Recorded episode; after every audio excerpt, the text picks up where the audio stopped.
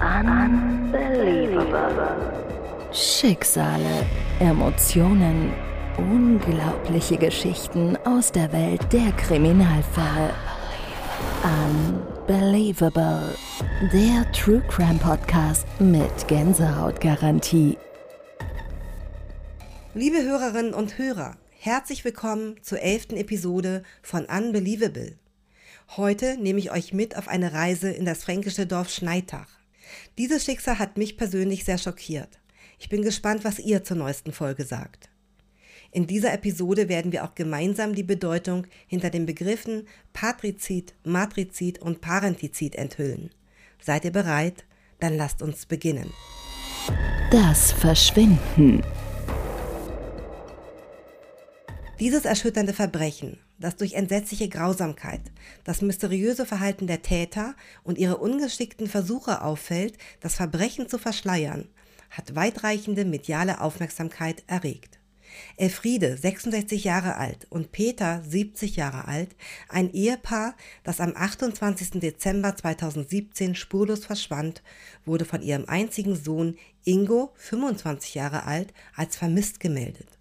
Laut seinen Aussagen in einem Interview im Frankenfernsehen sollen sie einen Besuch bei den Verwandten in Tschechien geplant haben, kehrten aber, anders als am 27. Dezember 2017 angekündigt, nicht zurück. Nachdem merkwürdige Verhaltensmuster und Widersprüche auf Seiten von Ingo P. und seiner am 29. Dezember 2017 geheirateten Frau Stephanie auftraten, lenkten sich die Ermittlungen ab dem 6. Januar 2018 schnell auf das Paar. Während die Öffentlichkeit noch darum rang, die brachiale Gewalt dieses Falles zu begreifen, waren die Ermittler bereits dabei, die verworrene Spur des Verbrechens zu entwirren, die erstaunlicherweise direkt vor die Haustür des Paars führte. Die sonderbare Reise des Ehepaares Elfriede und Peter, die unter normalen Umständen eine unschuldige, erholsame Zeit bei der Verwandtschaft in Tschechien versprach, nahm eine drastische und verstörende Wendung. Ingo P., der weinend seine Eltern auf dem fränkischen Fernsehen vermisst meldete, und Stefanie, seine frisch vermählte 22-jährige Braut, galten zunächst als die trauernden Hinterbliebenen. Aber als die Polizei begann, ihre merkwürdigen Verhaltensmuster und Unstimmigkeiten in ihren Geschichten zu hinterfragen, fingen sie an, in der Geschichte eine düstere Rolle zu spielen. Was war passiert und wer könnte so grausam gehandelt haben? Die Antwort könnte näher liegen, als wir zunächst annehmen. Die Ermittlungen. Während sich die Aufmerksamkeit auf die Sache konzentrierte, hinterließ Ingo P. eine Spur kontroverser Äußerungen und Handlungen. Er initiierte die Bildung einer Facebook-Gruppe und rief zu Spenden für Vermisste und Anzeigen in ausländischen Zeitungen auf. Allerdings hatte er Schwierigkeiten, seine Geschichte durchgehend konsistent zu erzählen. Er gab widersprüchliche Erklärungen über die Reiseroute seiner Eltern ab. Eine Aussage, die er gegenüber der Pegnitz-Zeitung machte, brachte hervor, dass er angenommen hatte, dass seine Eltern auf dem Weg zur Verwandtschaft in Tschechien waren, aber Details darüber waren unklar. Die Ermittler fahnden jedoch erfolglos nach Beweisen, dass das Ehepaar ihr Haus überhaupt verlassen hatte. Die Fahrzeuge waren unberührt, Nachbarn bezeugten, dass kein Taxi gesehen wurde und es gab auch keine Hinweise auf Reisebuchungen. Dies erhärtete den Verdacht der Polizei. Ihr Verdacht verschärfte sich durch das eigenartige Verhalten von Ingo P. und seiner Frau. Sie heirateten in Abwesenheit seiner Eltern und Ingo verkaufte das Wohnmobil seiner Eltern bereits Anfang Januar 2018. Nachdem diese Punkte zusammengetragen waren, führten die Ermittler schließlich eine Verhaftung durch und ließen in der Zwischenzeit eine gründliche Untersuchung des Hauses durchführen. Die Polizei bemerkte schnell, dass kürzlich einige Renovierungsarbeiten im Haus ausgeführt worden waren. Das Schlafzimmer war frisch gestrichen und eine Grube in der Garage war zubetoniert worden. Eine andere Grube in der Garage enthielt einen Reisekoffer. Eine Wand im Anbau der Garage wies frischen Beton auf und enthüllte schließlich die einbetonierten Leichen des vorher vermissten Paares. Vorläufige Untersuchungen zeigen, dass das Ehepaar nicht auf natürliche Weise gestorben ist. Die Ermittler konnten sicherstellen, dass die männliche Leiche die des 70-jährigen Vaters von Ingo ist. Ingo und Stephanie P. werden wegen gemeinschaftlichen Mordes angeklagt. Ingo entschied sich für sein Schweigerecht und Stephanie stritt die Anschuldigungen ab. Jedoch berichteten Quellen, dass sie zugab, ihrem Mann bei der Beseitigung der Spuren geholfen zu haben. Motive wurden nicht offengelegt, aber es gibt Spekulationen, dass die ermordete 66-jährige Mutter mit der Beziehung ihres Sohnes zur 22-jährigen nicht zufrieden gewesen sein könnte. Ingo P. schien all dies als abgeschlossene Sache zu betrachten. Anscheinend hatte er eine Parallelwelt für sich aufgebaut und erwartete nicht, dass die Polizei seine Taten aufdecken würde.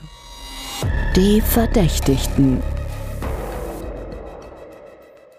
Laut Zeugenaussagen wurde Ingo P. als ein verwöhntes und spätgeborenes Einzelkind beschrieben, das kaum soziale Kontakte hatte und erstaunlich unselbstständig war.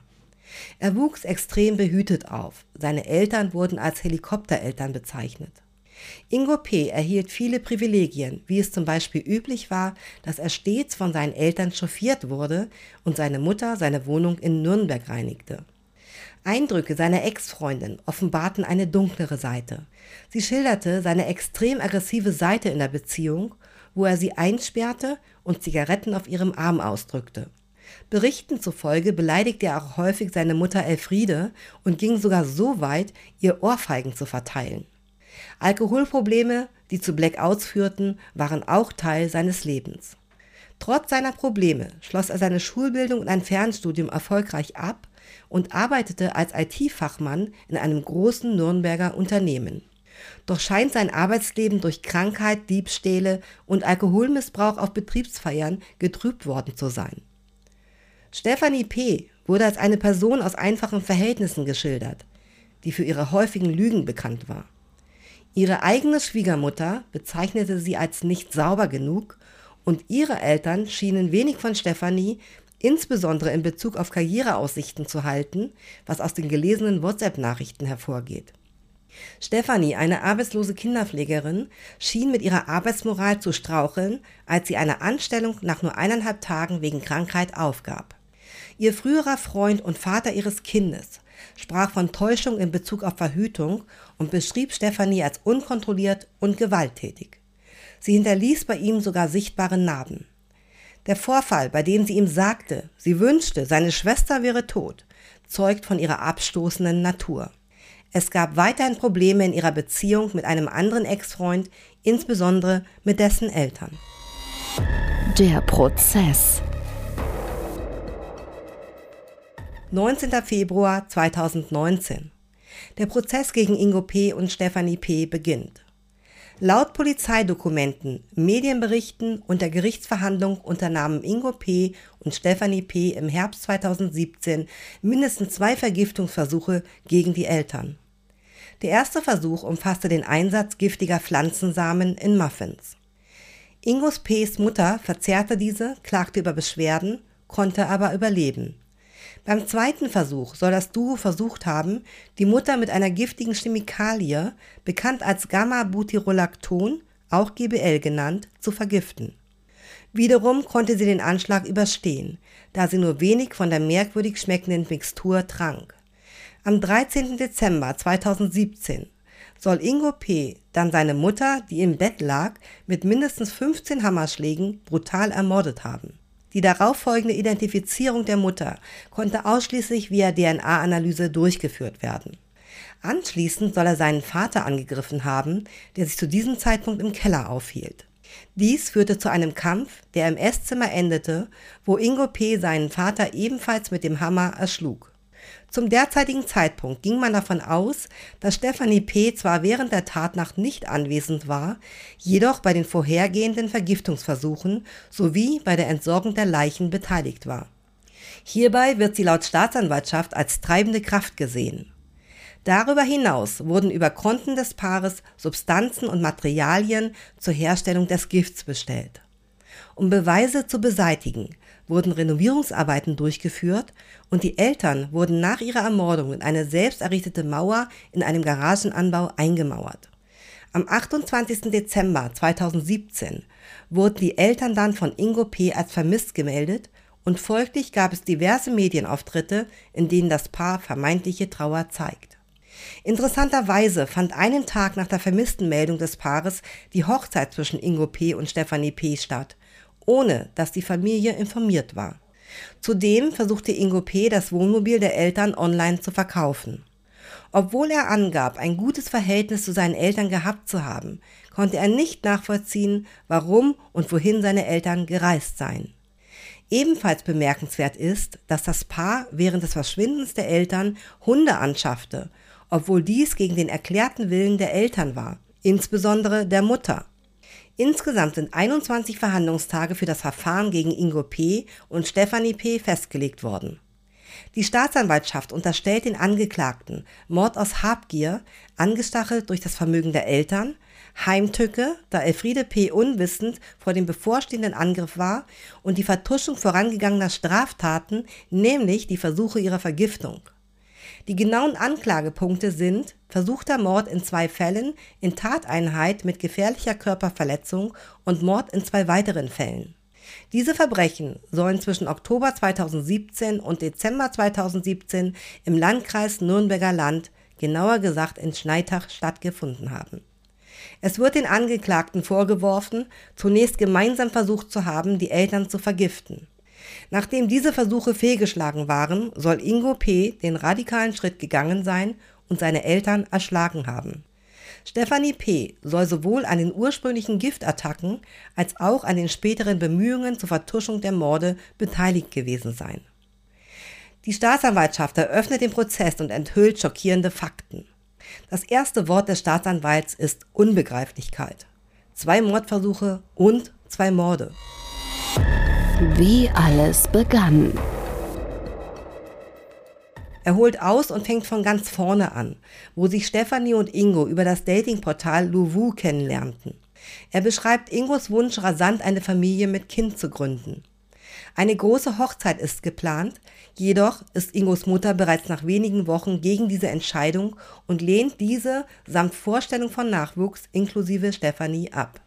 Die Beziehung bleibt ein Spannungsfeld. Am 13.09.2017 fragt Ingo Stefanie nach der Hochzeit, die ja eigentlich beschlossene Sache war. Sie wich ihm aus.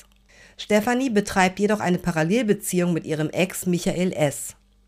Erst am 14.09.2017 bricht sie den Kontakt zu ihm ab und konfrontiert zeitgleich Ingo mit der Frage, wann denn die Hochzeit sei. Dieser antwortete, nach deinem Einzug. Ingos Mutter ist von der ganzen Beziehung nicht begeistert. Stefanie dagegen billigt die enge Bindung zwischen Ingo und seinen Eltern nicht. Was im Weg steht, muss weg. Das sind die Wurzeln der Gedanken von Stefanie. Am 9.10.2017 fassen beide den Entschluss, die Eltern mit Gift zu töten. Es erfolgen die ersten Recherchen im Internet mit Wirkung von Gift und Mensch.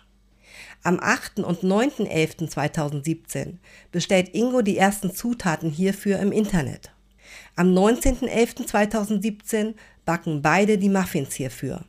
In der puddingartigen Verzierung ist das Gift, verschiedene giftige Samen und Rizinus. Verabreicht hatte diese nur Ingo. Der Giftanschlag misslingt jedoch und die Mutter überlebt diesen. Am 5.12.2017 bestellt Ingo die giftige Chemikalie namens Gamma-Butyrolacton, GBL, und vergewisserte sich im Nachgang beim Abnehmer in einer E-Mail, ob der Reinheitsgrad von 99,9% bestätigt werden kann. Der Abnehmer bestätigt dies. Während Ingo GBL bestellte, telefonierte er zeitgleich mit Stefanie, die neun Minuten später ebenfalls die Bestellung der in Anführungsstrichen harmlosen Gegenstände tätigte, um GBL in eine geschmacklose Variante zu wandeln. Doch es fehlte die Zeit hierfür, weil alle Bestellungen aus Litauen erst am 12.12.2017 nachmittags eintrafen und seinen Eltern extra auf den Anrufbeantworter gesprochen hatte, dass vor der Türe ein Paket stehen müsste. Ein Foto von dem Paket schickte er dann Stefanie. Sie schickten sich gegenseitig die Bestellungen in WhatsApp-Bildern. Am 11.12.2017 werden folgende Suchbegriffe von Ingo bei Google gesucht. Eisenarmierung bezeichnet die Verstärkung von Betonbauteilen zur Erhöhung der Tragfähigkeit und Baumarkt.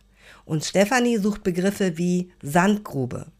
Am 12.12.2017 wird der Mutter um 18.22 Uhr das Gift in den Kaffee gemischt und von Ingo gereicht. Der Vater trinkt eher nur verdünnte Cola oder Mineralwasser und der Gedanke, diesen auch zu vergiften, wurde wegen des extremen Geschmackes von GBL verworfen.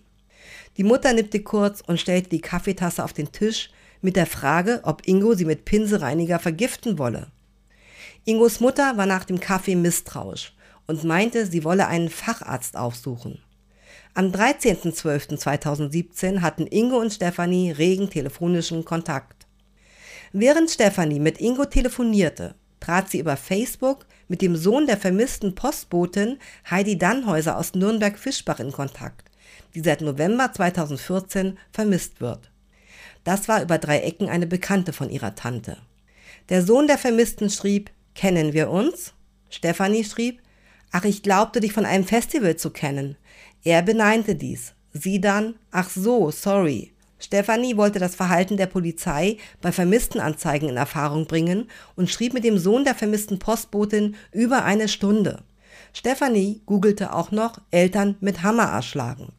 Ingo löschte dann am 13.12.2017 seinen Facebook-Account, womöglich um Spuren und Rückschlüsse zu verwischen. Die schreckliche Tat. Ingo kniete mit Hemd und Trainingshose mit einem Knie auf dem Bett, während er seine Mutter im Schlafanzug erschlug. Ein kurzes Aufbäumen und reflexartige Gegenwehr von der Mutter, halb liegend liegend. Der Vater positionierte sich beim Angriff von Ingo mit dem Zimmermannshammer zwischen Fußende des Bettes und dem Schlafzimmerschrank. Dann verlagerte sich der Kampf in den Flur vor der Garderobe und ins Bad. Im Esszimmer kam er dann durch heftige Schläge auf den Hinterkopf in der Bauchlage zwischen Esstisch und Kamin zu erliegen. Um 5.18 Uhr schickt Ingo Stefanie eine WhatsApp mit einem Bild einer Kontovollmacht. Der Versuch, eine Generalvollmacht beglaubigen zu lassen, schlug im Nachgang fehl und die Unterschriften wurden hierfür gefälscht. Ingo erstellte nach der Tat sogleich eine Arbeitsplanung und bereits am Nachmittag hatten die beiden schon Säcke mit Zement ausgeladen. Ingo hatte die beiden Leichen tatsächlich alleine verräumt. An den Leichen fand sich keine DNA-Spur von Stefanie. Lediglich einige Fingerabdrücke auf einem Klebeband. Die Renovierung war erst am 18.12.2017 abgeschlossen. Danach zog er sich um und gab die Vermisstenanzeige bei der Polizei in Lauf auf. An diesem Tag zog Stefanie auch in Schneitach ein. Im Nachgang fand man in Müllsäcken von den Putz- und Renovierungsarbeiten auch von Stefanie einige DNA-Spuren. Rätselhafte Widersprüche. Stefanie hatte Ingo in der Videovernehmung mit zwei Vergiftungsversuchen belastet und sie wurde angeblich gezwungen beim Beseitigen der Spuren. Eine Lüge. Es gab keinen Hinweis, dass Stefanie von Ingo unter Druck gesetzt wurde. Ebenso nicht, wie Ingo am 01.01.2018 das Wohnmobil für den Verkauf fotografierte, um dieses schnellstens zu Geld zu machen und Stefanie im Garten mit den Hunden spielte. Die Überwachungskamera zeichnete diese Begebenheit auf. Bei der Polizei teilte Ingo mit, dass er im Beisein seines Vaters die Fotos erstellt hatte. Das Inserat war bei eBay Kleinanzeigen für 17.999 Euro veranschlagt, analog bei mobile.de. Am 3.1.2018 hatte Ingo den Kontakt zur Zulassungsstelle hergestellt und wollte schriftlich eine Bestätigung, dass dieses auch ohne Fahrzeugschein ginge. Niedrige Beweggründe zum Durchsetzen eines gemeinsamen Lebens. Die beiden waren eine explosive Kombination. Die Muffins waren Stefanis Idee. Sie wusste, wie Ingo reagiert und hat diesen darin bestärkt. Die gemeinsame Handlung war die zentrale Stelle. Ein mittäterisches Vorgehen gegenüber des labilen Ingos mit Emotionen und einem langen Telefonat Stunden vor der Tat. Kein Ansatz gegen Ingo zu reden. Das war die letzte gemeinsame Absprache. Die Tat war nicht erschreckend abweichend. Beide sind voll schuldfähig und ohne Einschränkung. Halluzinationen, Sinnestäuschungen sind bei Ingo mit einer Persönlichkeitsstörung nicht auszuschließen.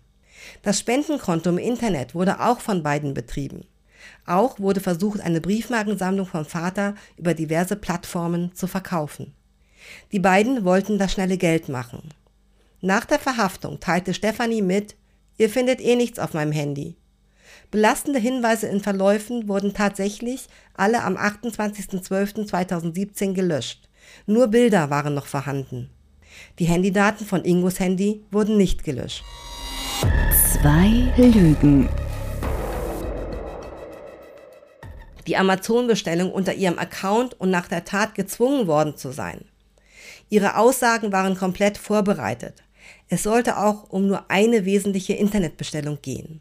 Im Gegensatz war es so, dass die beiden abwechselnd die Bestellungen aufgaben und sich gegenseitig die Bestätigung der DHL-Ankunftszeiten als Screenshot in WhatsApp-Dialoge schickten.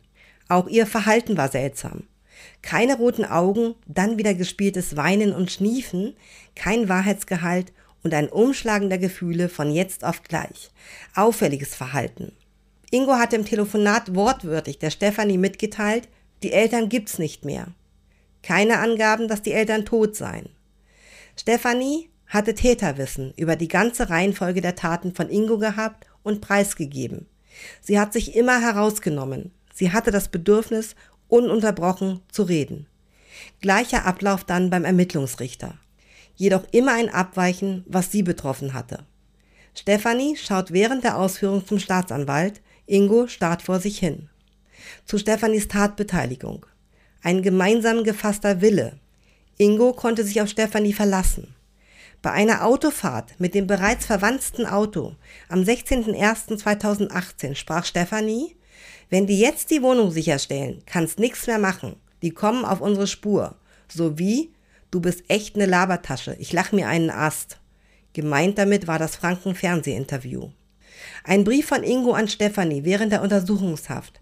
Hör auf, ständig von Unschuld zu schreiben. Die Familie von Ingo bekam fast nie Besuch. Selbst der Onkel war das letzte Mal vor 25 Jahren dort. Ingo schaute vom Garten aus anderen Kindern beim Spielen zu. Er wurde aber wegen der Leibesfülle in der Schule gemobbt, teilte Ingo mit. Seine Welt war das Haus in Schneitach. Das Haus ist der zentrale Punkt in seinem Leben. Ingo ist genauso strukturiert wie die Eltern. Ingo erstellte wie auch sein Vater schon akribisch zum Beispiel Listen für Silvesterraketen oder Listen für den Urlaub in einer Excel-Tabelle. Sein Vater war ihm ein großes Vorbild. Er war so penibel, dass er zum Beispiel einen Stuhl auf die Abdrücke auf dem Teppich zurechtrückte, dass dieser wieder genau dort so stand. Ingo war ein Selbstdarsteller nach außen und träumte von einer großen Hochzeit. Die verlangte Einsamkeit. Ingos Ex-Freundin wurde bevormundet und sollte keinen Kontakt zu ihren Eltern sowie Freunden pflegen. Sie musste ihm täglich mitteilen, was sie machte. Die Ex wurde von Ingos Mutter mal angesprochen, dass diese doch bitte sich um ihre Figur kümmern sollte. Das Verhältnis Ingo zu seinen Eltern, Vater, Mutter, Kind, waren eine Einheit. Jedoch wurde Ingo von seiner Mutter untergebuttert. Das Problem mit den Zeugen von Stefanie. Situationsbedingt oder charakteristisch? Der Eindruck wächst im Gesamtbild. Das Bild von Stefanie ist die Schilderung von Zeugen.